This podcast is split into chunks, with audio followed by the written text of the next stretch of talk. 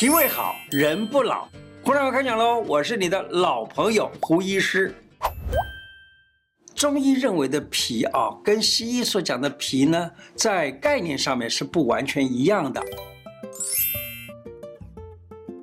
西医认为的脾就是那个脾脏那个器官，脾脏呢里头有内皮系统啊，它能够帮助这个免疫方面啊。例如说，我们容易生病是脾不好了。假如说我们的免疫系统够好的话呢，那个生的病就比较不容易发生。这是西医认为的脾的作用。那西医认为脾是免疫的，那么中医也是一样，认为它是有免疫的功能。那中医古时候它。没有以免免疫这个词儿，它就是说能够抗这个病啊。那么抗病的功能就是现在所谓的免疫功能。为什么？因为脾脏里头呢有所谓的网状上皮了，还有淋巴系统啊等等呢，它就是可以帮助你杀死那些侵入身体的病菌、病毒这些东西。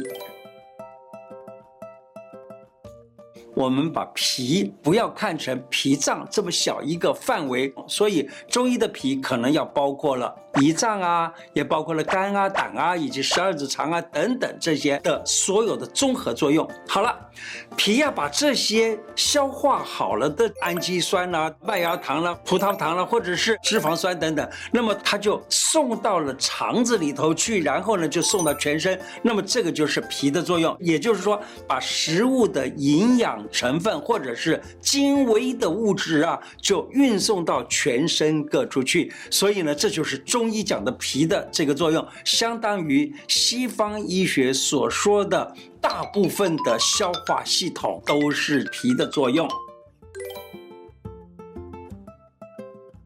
暴力塞，保健脾胃穴道，让你长保皮肤细嫩有光泽。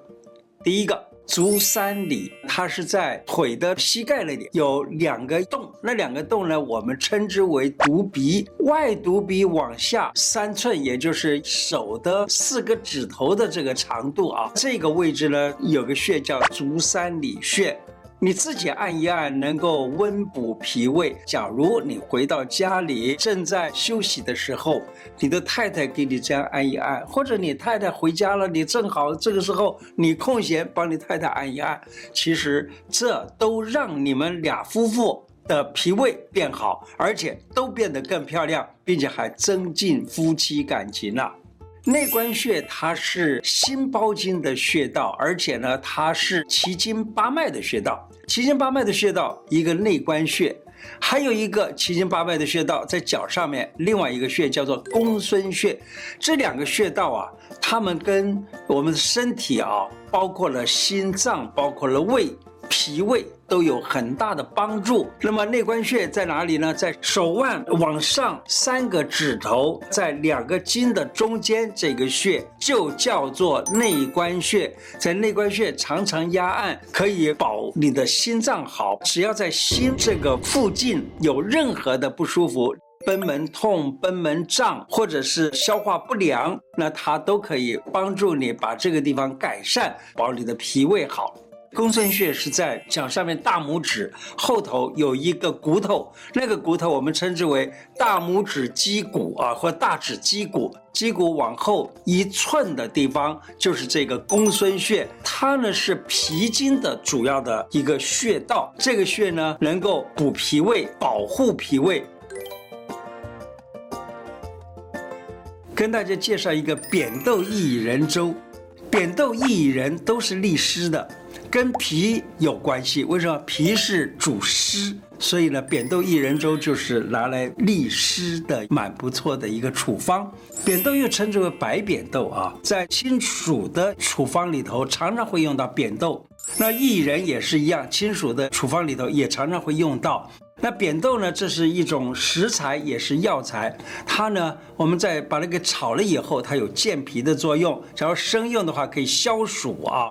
那依照五味的理论来看呢，扁豆、薏仁跟粳米啊，这个米，那么这些呢都是干的，都是入脾胃的，然后它们都是白的，所以也跟肺有关系，所以呢可以治肺的毛病，例如咳嗽之类的啊。加一点点盐，那这样子就可以入肾了，能够消湿气。那么这个东西呢，在吃起来的时候啊。那个扁豆呢，它是有点。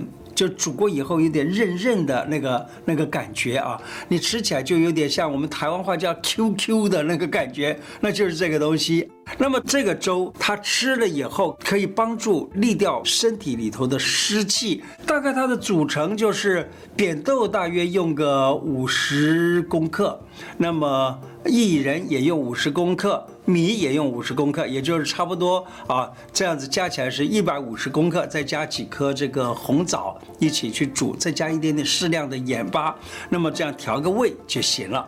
扁豆呢，这一种食材它是可以利湿的，那其实讲起来，假如啊生用的话，它有消暑的作用，所以小孩子吃也很好。扁豆薏仁煮成粥，那么小孩子呢，在夏天的时候不是很容易流汗呐，甚至于流了汗以后长痱子啊，那这个利湿以后呢，这个皮肤的这种病也会减少很多呢。再跟大家叮嘱一下，这个煮这个扁豆薏仁粥的时候啊。不要煮得太浓，例如这一个是我们这里小编们帮我煮的啊，当然不是说我煮得不好啊，是说煮得太浓了的时候呢，那么这个消暑啊、利湿的作用就要差了一点儿，所以呢，这个以后在煮的时候啊，请你把它给煮得稀一点儿。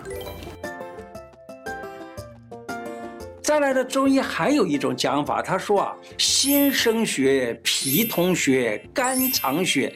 脾呢是统筹着、统摄这个血的，所以叫脾统血。统血什么意思呢？例如说，有的时候啊，我们会看到女性啊，在这个生理周期，也就月经期的时候呢，月经有的时候这个量非常的大哦，大量的出血。那假如说这种情况呢，我们认为就是脾不统血。脾不能统血了，因此呢，这个时候我们只要给他好好的补脾，然后呢，把血收住，这自然就好了。那么中医认为的血液大量的流出，有一种特殊的说法，他就认为是血热。既然是血热的话，那你该怎么办？血热就是凉血，血小板。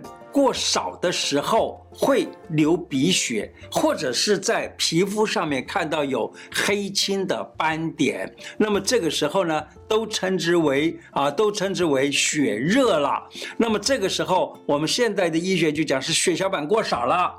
你知道吗？中医有办法可以解决哈，例如那些凉血的药物，包括了莲藕啊，莲藕尤其是莲藕节，就是莲藕跟莲藕中间这个地方，我们称之为藕节，都有止血的作用。除了这以外呢，还有一种东西可以止血的，就是炭。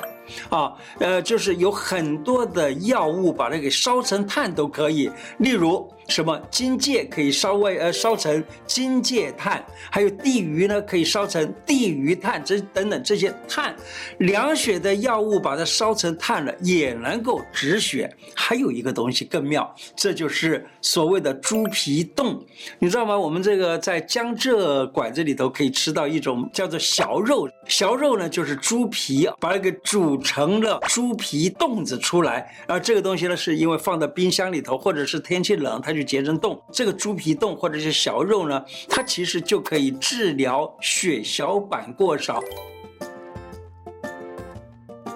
古人呢有一个方子叫做猪肤汤，它就是把这个猪皮把它。加上粉，这个粉大概就是米粉啊，然后呢一起煮，煮成了猪皮冻。那么这个呢就拿来治疗身上的黑青的斑，所以呢猪皮冻倒是蛮好的植物处方。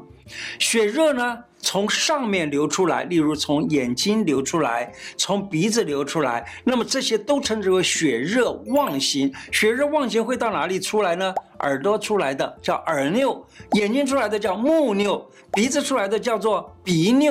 假如说是从这个牙齿出来的叫齿聂，那这些都是拗啊。拗怎么写呢？就是一个血字啊，在一个小丑的丑这个字儿就是叫拗。这拗的意思就是。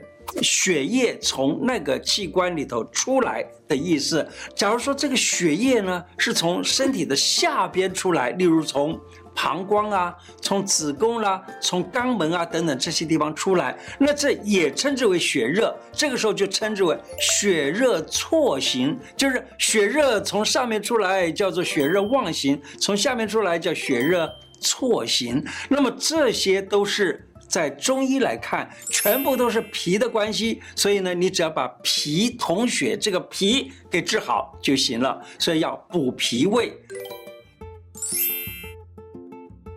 除了这以外呢，还有就认为脾啊可以破坏血球，例如白血球、红血球、血小板等等。各种血球呢，他们到老了没有用了，该退伍了的时候，该退休了的时候呢，就到皮这个地方来把它给破坏掉。所以呢，有的人认为血小板过少啊，就可以把这个皮给割掉，因为皮会破坏血小板，所以把皮割掉了，的确血小板好像是增多了，可是呢。过了几年以后，那个血小板仍然是会变少的，主要是你的身体已经没有那个能力造这些血球了。我们现在的医生以为脾是不怎么样重要的一个器官，但实际上以中医来说，它是非常重要的。脾胃健康，人体就少生病，而且容易长寿，皮肤肌肉都紧实，而且有光泽，肤色也均匀，湿气排出去了，整个人看起来就比较显得瘦了，而且呢，最重要的是身体变健康了。今天的内容就说到这里，喜欢我的节目吗？如果喜欢，请记得按订阅，并且加上小铃铛哦。另外，我的脸书胡乃文开讲常常都有不同的内容推广给大家，也欢迎大家按赞加入，谢谢大家，拜拜。